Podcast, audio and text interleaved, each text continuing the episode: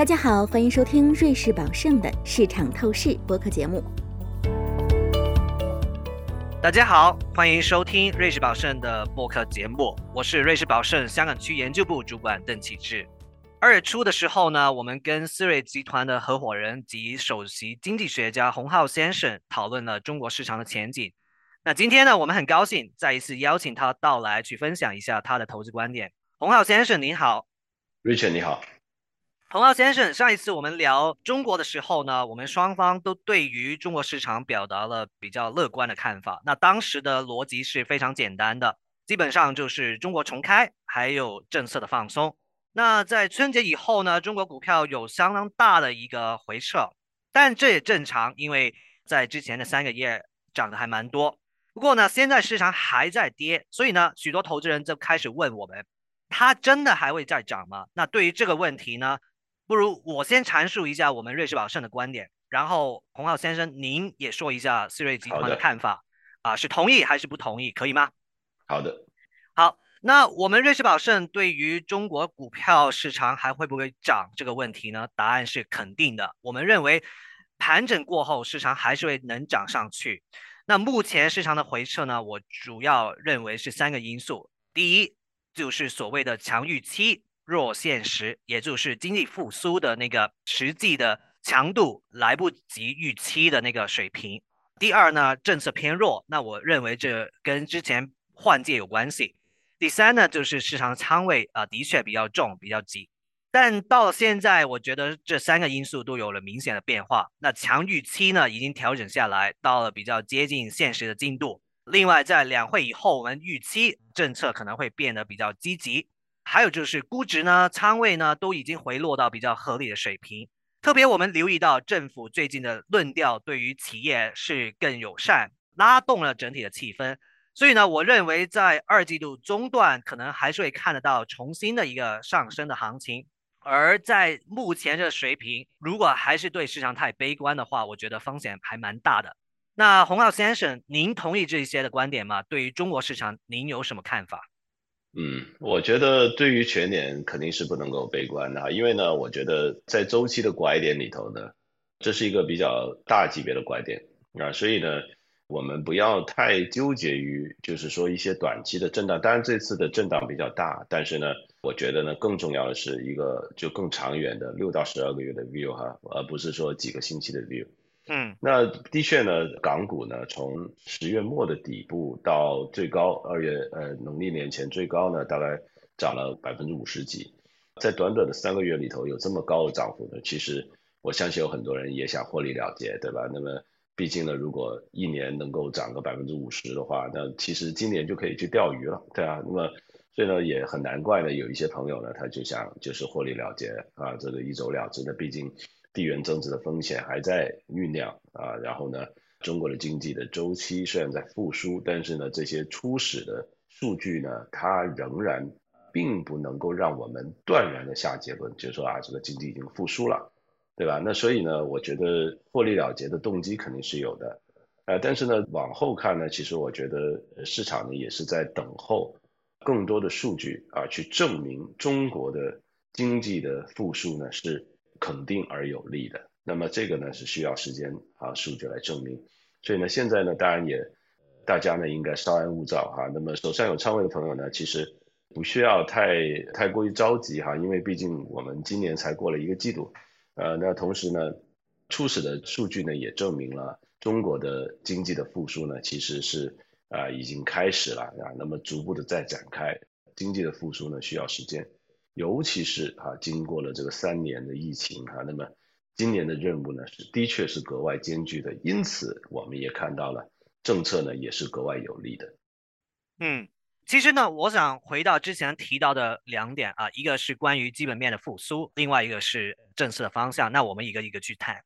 那基本上呢，我相信绝大部分都同意您刚才说的观点，就是这一次的经济复苏是真的，只是它的那个速度比较慢。而且呢，在经济的不同部分，它的差异可能会比较大一点点。那洪浩先生啊，我知道您刚才回来，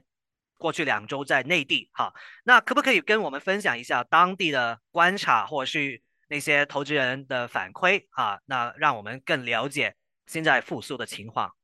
对，嗯，的确哈，在过去的几个星期里头哈，我在中国的各大城市哈在出差。这个主要是因为呢，在这个疫情之后，大家报复性的开会啊，那么有的时候在在这个一一天能够开到三个会啊，那么大家都希望有一个 face to face，就是一个面对面的一个交流。那疫情，如果大家还记得那疫情的时候，大家说啊，我们的这个这个生活啊从此改善啦，以后就不用见人啦，对吧？直接用这个 Zoom 用这个腾讯会议这个交流就可以了。其实不是的，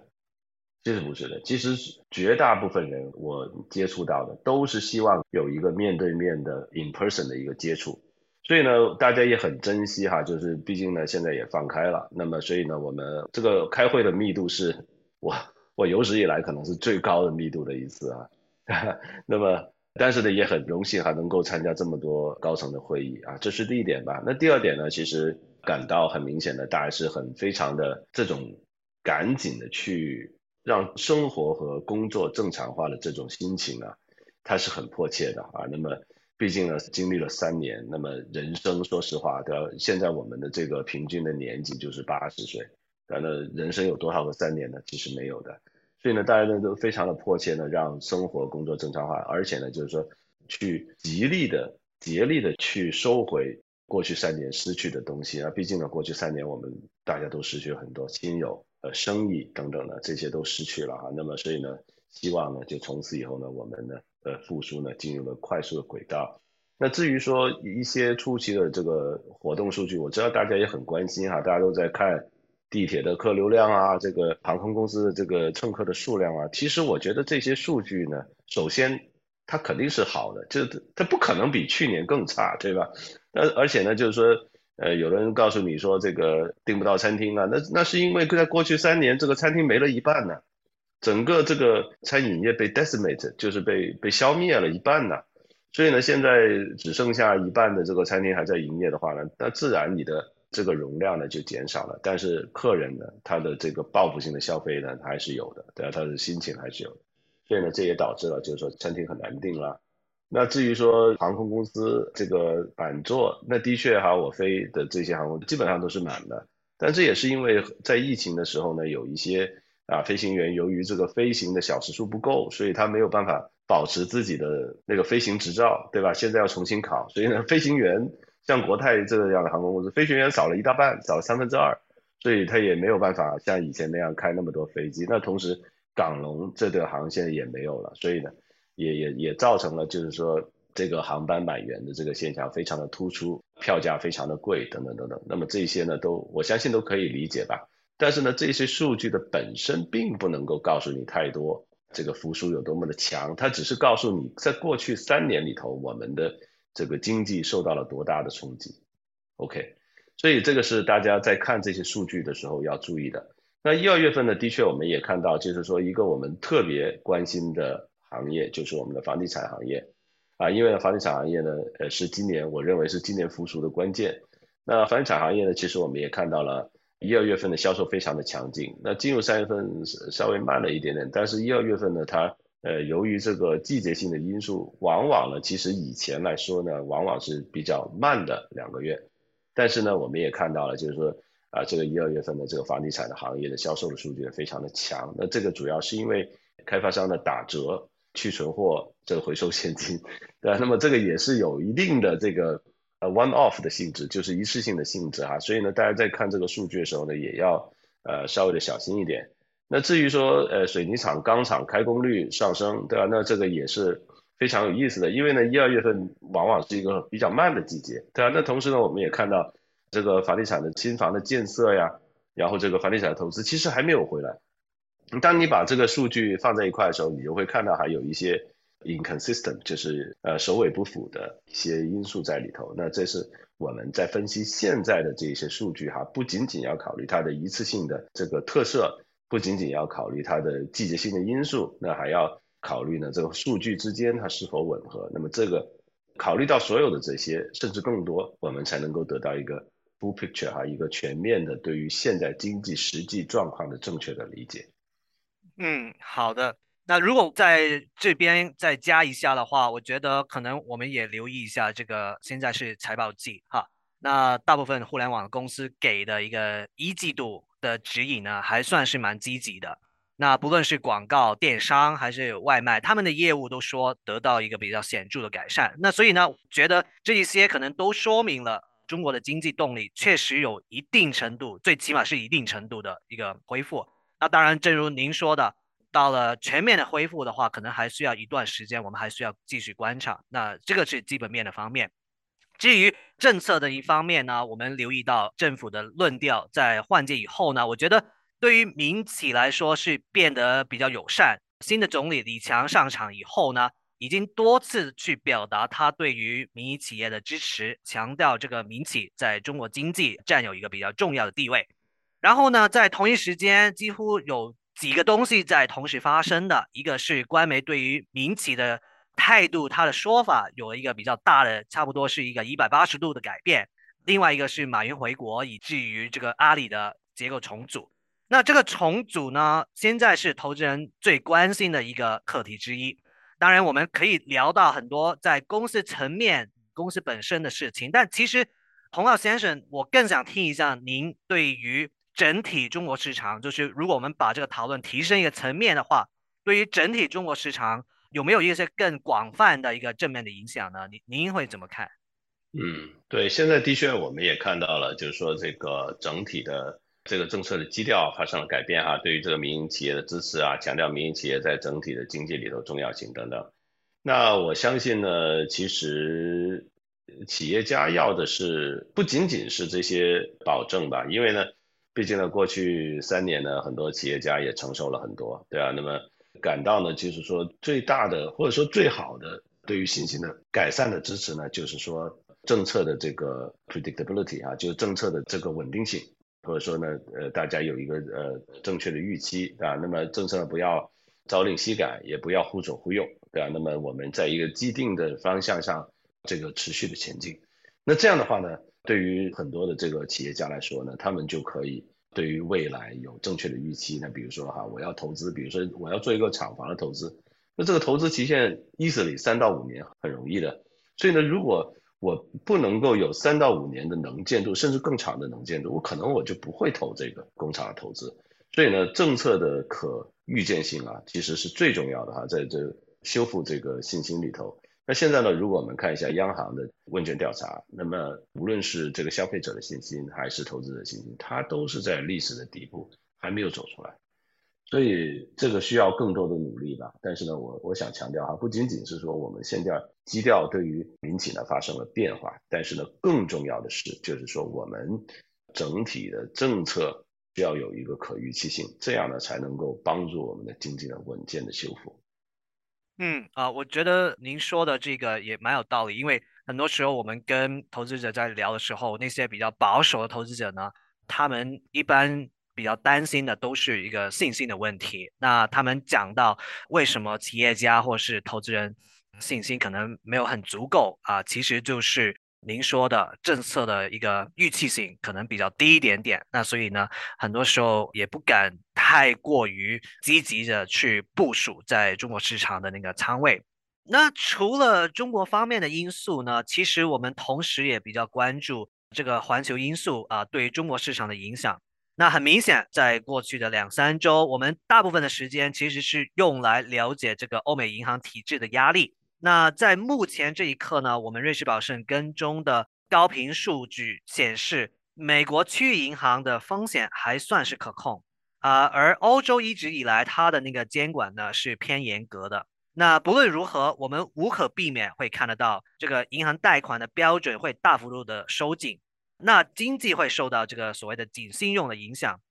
那可能 C 瑞集团在美国经济上的看法跟我们瑞士宝盛有点不同，但在瑞士宝盛呢，我们的基本预测是美国可以软着陆。不过呢，出了这个事情以后，我们得承认，美国经济衰退的这个风险虽然低，但相对一个月之前呢，还是有一定程度的增加的。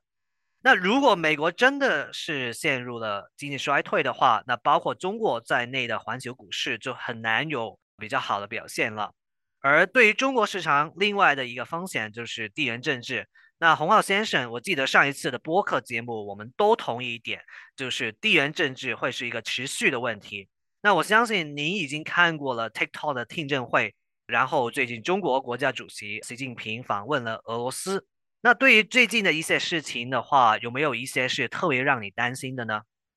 对，的确呢，地缘政治是一个非常大的风险，而且呢，它由于它是一种不确定性，而不是一种所谓的风险啊，不确定性是没有办法量化的，对啊，它是我只能够通过这个情景的分析。那其实呢，我觉得这几年下来，从一八年这个贸易战啊，这个中美的竞争冲突呢，它表面化之后，其实呢，我觉得大家对现在的这一些发展的方向呢，其实也不是特别的惊讶，特别的陌生了。那同时呢，呃，现在的这个已经升级到这个国家之间的互相制约的这个高度了。比如说哈，这个美国这个对于这个半导体技术出口的禁运呀，以及其他的一些高端技术的出口的禁运呀，禁止这个美国的资金呢投资这个中国的高精尖企业等等。那这些呢，其实我觉得就是它很明显的就是这个矛盾越来越激化了。那我们担心呢，就是说这个所有的所有的问题都政治化。那比如说。我们现在，Richard，你刚才讲到的这个，对于这个 TikTok 啊，这个抖音的美国版的一个个使用上的限制，对吧？Potentially 使用上的限制。那刚才你也讲到了，就是说他被迫在这个国会听证会上哈，受到了这个层层的这个拷问，对啊。那么虽然凭借了他超人的颜值，他在中国收获了无数的粉丝哈，那么连续几天他都是热搜上都呃最热的一个主题哈，就周受之先生。那呃，但是呢，我们的确呢，就是娱乐之源啊。那么我们的确是能感受到它的压力的。那么对于美国民众来说，这是一个曾经是一个最自由的国家。那在这样的一个国家里头，你居然对于信息的访问 access，对一个娱乐软件的访问，它居然是要受到限制的。甚至呢，就是说，如果有人用这个国会建议呢，如如果有人用这个。防火墙翻翻墙呢，去用这个 TikTok 的话呢，那要最高判狱呃入狱二十年，然后呢罚款二十五万美元。OK，那这个如果是这样的法律出来，你想象一下，这是非常 ironic 的，非常讽刺的啊！就是一个最自由的国家，反而它变成一个最最要限制信息传播自由的啊一个国家。毕竟 TikTok 连续几年在这个 Apple App Store 上都是头三的这个 download，对，就是当呃这个下载量最大的。所以呢，我觉得就是说，这也是一个，呃，呃，中美竞争白热化、表面化的一个啊一个呃一个例子吧。但是呢，在呃最近的中国市场呢，它是一个巨大的、充满商机的市场。所以呢，在最近的这个北京的中国发展高端论坛上头哈，那么呃，A S A S M L 呃的这个总裁呢，他说啊，他是这么说的，他说呢，其实 ASML ASML 呢还是非常对于中国的。呃，市场呢感兴趣的，啊，因此呢，他也希望呢继续的能够在这个中国的市场发展，哒哒哒。那所以我们也知道，ASML 它是一个这个光刻机，对吧？它现在你要做这个呃三纳米、二纳米的、七纳米以下的这些光刻机，哈，中国是没有这个技术的，中国只有一个啊十四纳米的光刻机。OK，那所以呢，你要做这种两三纳米的，就基本上我们这个落后人家二十年，啊。所以，嗯，这一切呢，都说明了，就是说，呃，国家之间的制约上已经上升了一个高度。但是呢，我认为就是说，我们中国人总是这么说啊，就是或者说我我们上 B school 的时候，就是我们商学院的时候，我们都老是说我们要做一个合作共赢，对吧？就 win-win situation。但是呢，实际上到了这个真正的竞争的时候，哪里有什么 win-win？没有的，就是你死我活。但是呢，我们也知道了，就是大家一起好才是真正的好。一个国家的发展不在于阻碍别的国家发展，而在于自己自身得到一个长足的进步。但是呢，当然这个大道理呢，我相信大家都懂。但是呢，真正做起来呢，就非常的困难。那么因此呢，这个产生的地缘政治的不确定性呢，也为广大的这个投资者呢，他的投资的时候呢，增加了很多难题。谢谢。那我非常同意洪浩先生您说的，这个地缘政治对于投资者最大的一个挑战呢，就是它。不可预测啊，我们不知道什么时候会走出来，我们不知道那个是关于什么的。那所以呢，这个可能在可见的未来还会是我们不断要回头关注的一个课题。好，非常多谢洪浩先生今天的分享，听众朋友们敬请留意我们下一次的播客节目，谢谢。感谢您收听瑞士宝盛的市场透视。如果您喜欢本期内容，可以通过 Apple Podcast 订阅，随时随地收听我们的节目。欢迎访问 www.juliusby.com。进一步了解瑞士宝盛、我们的团队以及我们的最新观点。我们将在下一期节目中为您呈现崭新内容，欢迎当时收听。以下内容为节目免责声明，本节目中所述信息与观点属营销资料，并非独立金融或投资研究成果。本节目内容仅供参考，并不构成经由或代表瑞士宝盛发出的买卖任何证券、证券相关衍生工具及其他产品，或参与任何司法管辖内的特定交易的邀约、推荐或邀请。对因使用本节目内容而导致的任何损失，瑞士宝盛不承担任何责任。请访问 www.juliusby.com/legal/podcast，了解更多重要法律信息。